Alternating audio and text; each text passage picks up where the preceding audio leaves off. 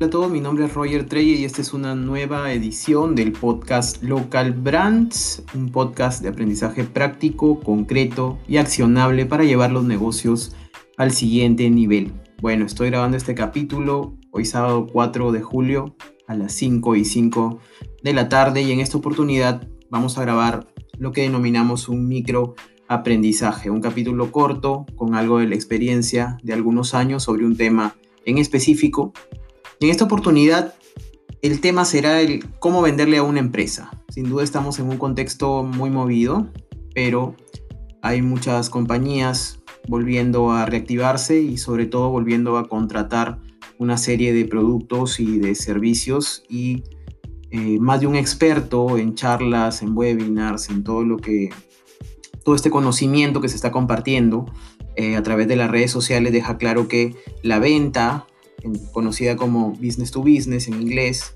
creo que es algo que, las personas que están involucradas en negocios lo, conocen más o menos, tienen, tienen una proyección interesante porque así como los, eh, los usuarios, los, consumidores de a pie estamos eh, comprando eh, en función a otras necesidades, las empresas están pasando por lo mismo. Entonces, ¿qué vamos a ver a continuación? Vamos a ver brevemente siete puntos clave para venderle a una empresa y espero sea de utilidad. Para los que no me conocen, en parte de mi profesión, yo me dediqué a trabajar durante siete u ocho años en una empresa de servicios que vendía servicios a compañías, o sea, trabajaba en la venta de servicios business to business.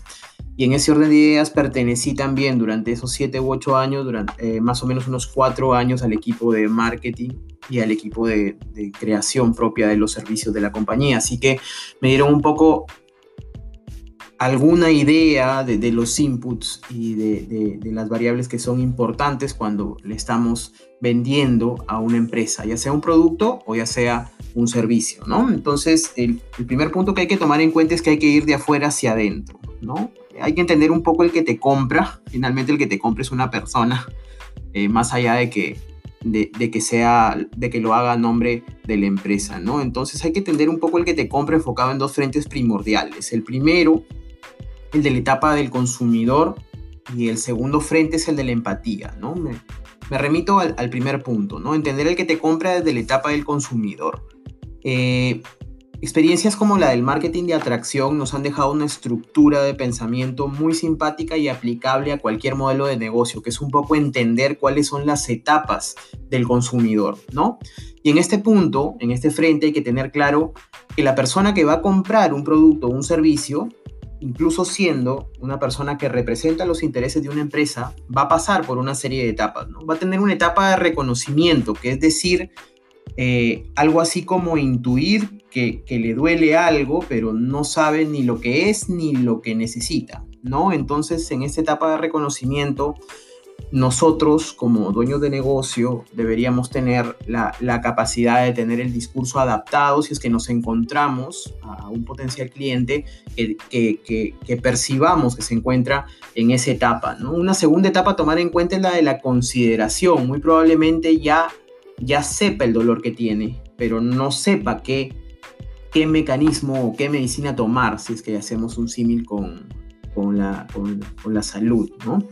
Entonces, también deberíamos tener muchísima claridad de, de qué manera vamos a enganchar a la persona que se encuentre en esta etapa. Y hay una última etapa que tiene que ver con la etapa de la decisión que es un potencial comprador que realmente ha identificado qué es lo que le duele y sabe claramente qué es lo que tiene que contratar. Y para ellos necesitamos contar con un discurso a la medida. Si alguien está en la etapa de reconocimiento, como les decía, que no sabe ni lo que le duele ni lo que necesita, pero presume que, hay algo que tiene que mejorar, hay, hay, mecanismos para acercarse, hay información, hay contenido, hay blogs, hay tutoriales, hay infografías, hay presentaciones, hay herramientas gratuitas que se le pueden brindar para orientarlo un poco, ¿no? Si alguien está en esa segunda etapa de consideración, quizás haya que mostrarle el camino, mostrarle algunas experiencias, algunos videos, algunas preguntas frecuentes, algunos casos de estudio, algunos casos de éxito o invitarlos de repente a un webinar. Y si alguien está ya en la etapa de decisión con toda la claridad de tomar un producto o un servicio para un dolor en particular, ya juegan otro tipo de cosas como las pruebas gratis, las conversaciones uno a uno, los testimonios de, otras personas eh, o las demostraciones del producto o de servicio que nosotros tenemos. Entonces, como les decía, un primer punto es ir de afuera hacia adentro, enfocado en dos frentes. El primero, conocer la etapa en la que está el consumidor y estos tres momentums que acabé de escribir. Y el segundo es el de la empatía. O sea, esto lo sacamos de la escuela pura y dura del design thinking, eh, de libros como Generación de Modelos de Negocio, diseñando la propuesta de valor de Alexander Ostelbalder, donde eh, realmente lo que hay que, eh, la empatía implica que hay que preguntarse el momentum en el que está esa persona y realmente hacer las preguntas habituales que sugieren estas, estas metodologías de, de design thinking, ¿no? Que ve, que piensa, que siente, eh, que oye, que dice, que hace, ¿no? O sea, esa persona que va a tomar la decisión, cuál es el contexto en el que se mueve, qué es lo que está escuchando, qué inputs tiene y también obviamente qué esfuerzos, qué miedos, qué frustraciones, qué obstáculos tiene como persona y sobre todo qué resultados, qué necesidades o, con qué mide el éxito de lo que quiere contratar, ¿no? Esta es una idea que está dentro de generación de modelos de negocio, es algo que lo pueden encontrar en internet sin ningún problema y también eh, tomar en cuenta dentro del el segundo libro de Lusterwalder, diseñando la propuesta de valor, de hecho de tener muchísimos más, ¿no? Eh, en este encaje de conocer un poquito al cliente, lleva el análisis a otro escenario, o sea, conocer los trabajos del cliente, los, los trabajos del cliente, básicamente, eh, qué hace, en qué se desempeña, conocer las alegrías del cliente, o sea, qué es lo que está esperando que le puede eh, llamar mucho la atención o le puede ayudar muchísimo a sus objetivos y también sus frustraciones, ¿no? Problemas que haya encontrado, resultados no deseados, obstáculos o riesgos a los que se enfrenta al momento de llevar a cabo una actividad, ¿no? Entonces, ese es el primer punto, hay que ir de afuera hacia adentro en ese análisis y claramente si ya tenemos una base de clientes instalada, podemos repasar un poco qué tipo de cosas eh, necesitan y podemos hasta cierto punto analizarlo. El segundo punto clave es enfocarse en una gran experiencia de servicio o de producto sobre los clientes actuales. No habrá mejor apalancador de las cinco características siguientes que enfocarse en una pulcra experiencia de producto o de servicio sobre lo que ya tenemos como base de clientes actuales. ¿Por qué? Porque nos va a abrir las puertas a la recomendación, al, denominado word of mouth o el, boca a boca.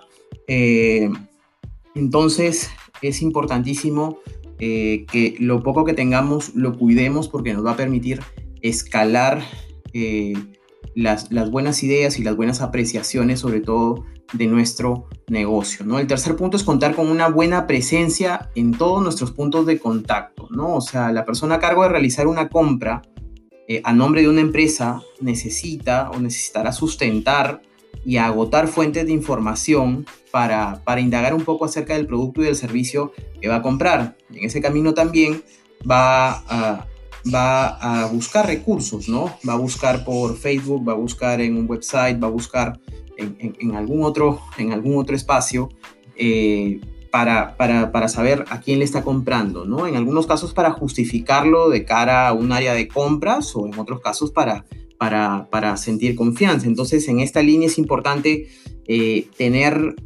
cuidar todos los puntos de aterrizaje que pueda tener la marca. Obviamente, las personas que le hacen rostro a la empresa estás representando, estamos representando, si nosotros somos el rostro de la empresa, pues hay que cuidar un poco esa presencia, esa calidad, esa cercanía y aquel que nos busque por digital, pues tendremos que cuidar un poco la presencia eh, también en, en, materia de presencia digital, en materia de presencia en un sitio web, ¿no? Eh, además, obviamente, de cuidar en la medida que se pueda de transmitir la imagen de que somos una compañía, de que tenemos un logotipo, de que hacemos las cosas eh, de manera ordenada, etcétera, etcétera, etcétera. Entonces, el tercer punto clave es contar con una buena presencia en la medida que se pueda en todos nuestros puntos de contacto. Y cuando digo todos nuestros puntos de contacto, no estoy diciendo que salgamos corriendo a hacer un Facebook.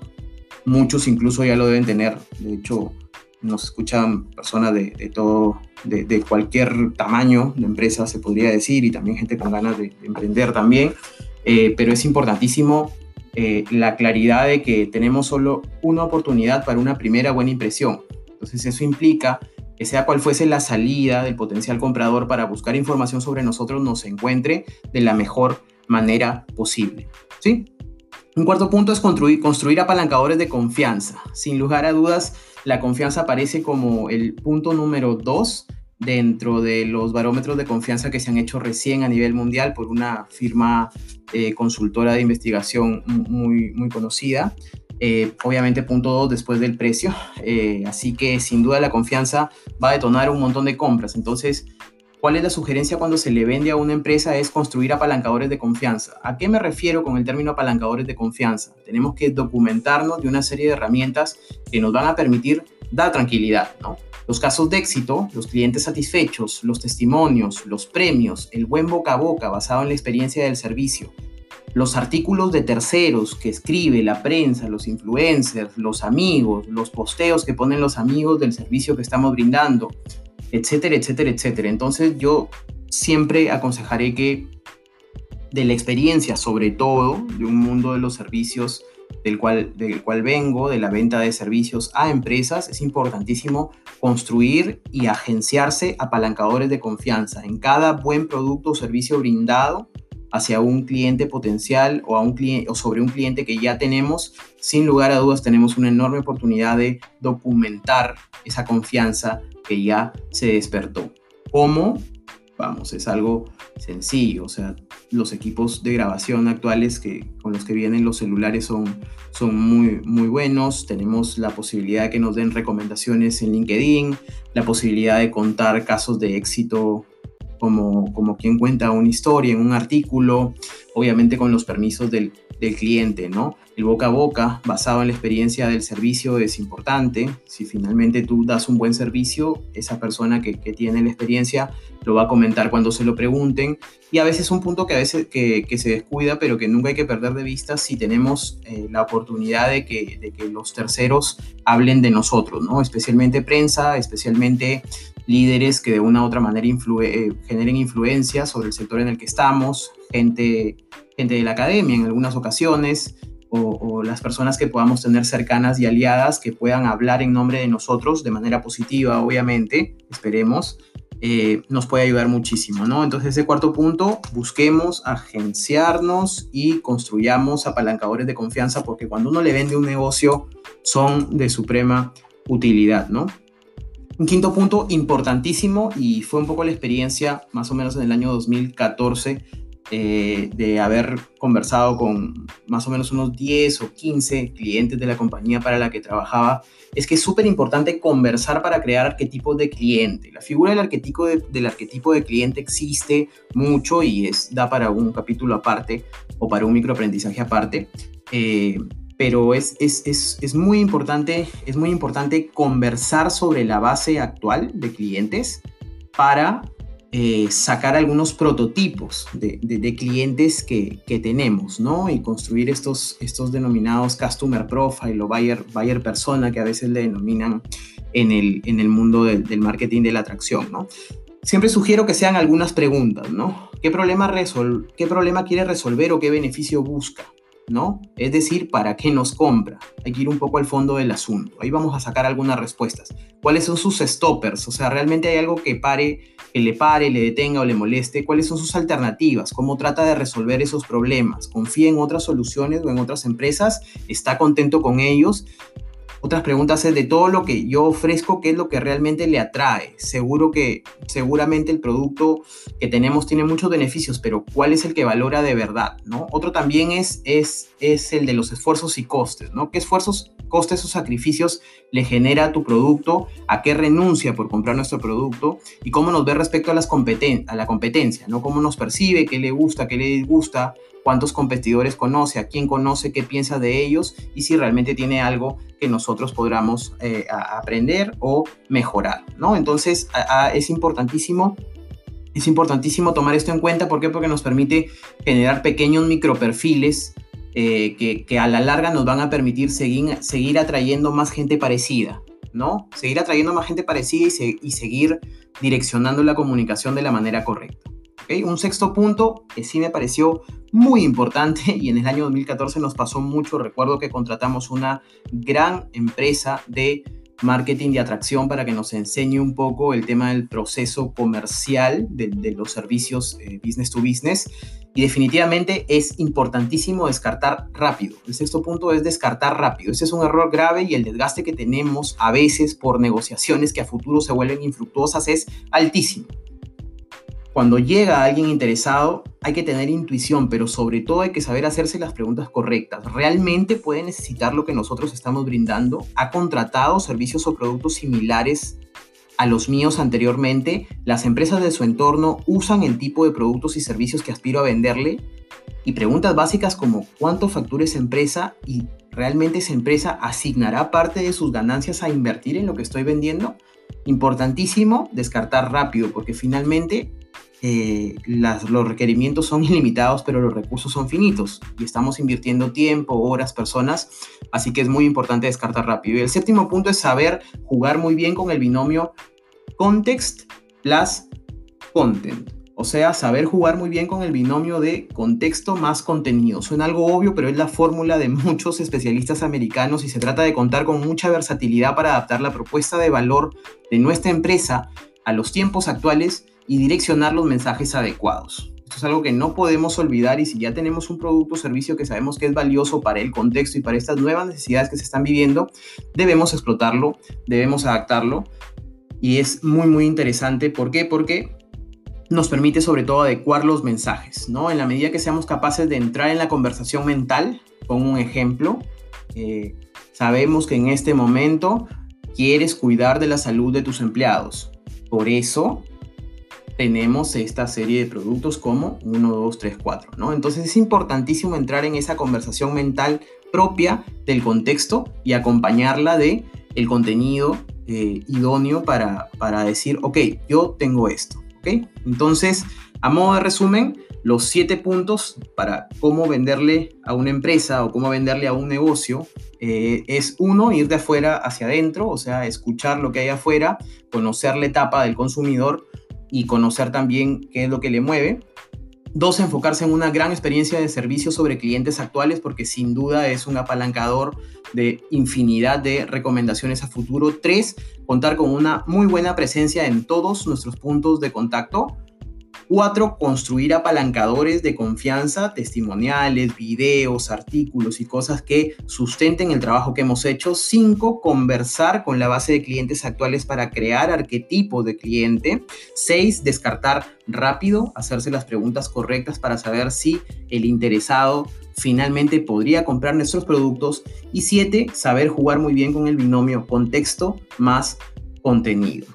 Esto ha sido un microaprendizaje, se extendió un poquito, lo ideal es que dure 10 minutos o 12, pero debe haber durado tranquilamente unos 18 minutos y conmigo será hasta otra oportunidad en otra edición de Local Brands. Como les he dicho siempre, la idea es tener un podcast con aprendizaje práctico, sencillo y accionable que permita hacer crecer los negocios. Conmigo será hasta otra oportunidad. Muchísimas gracias.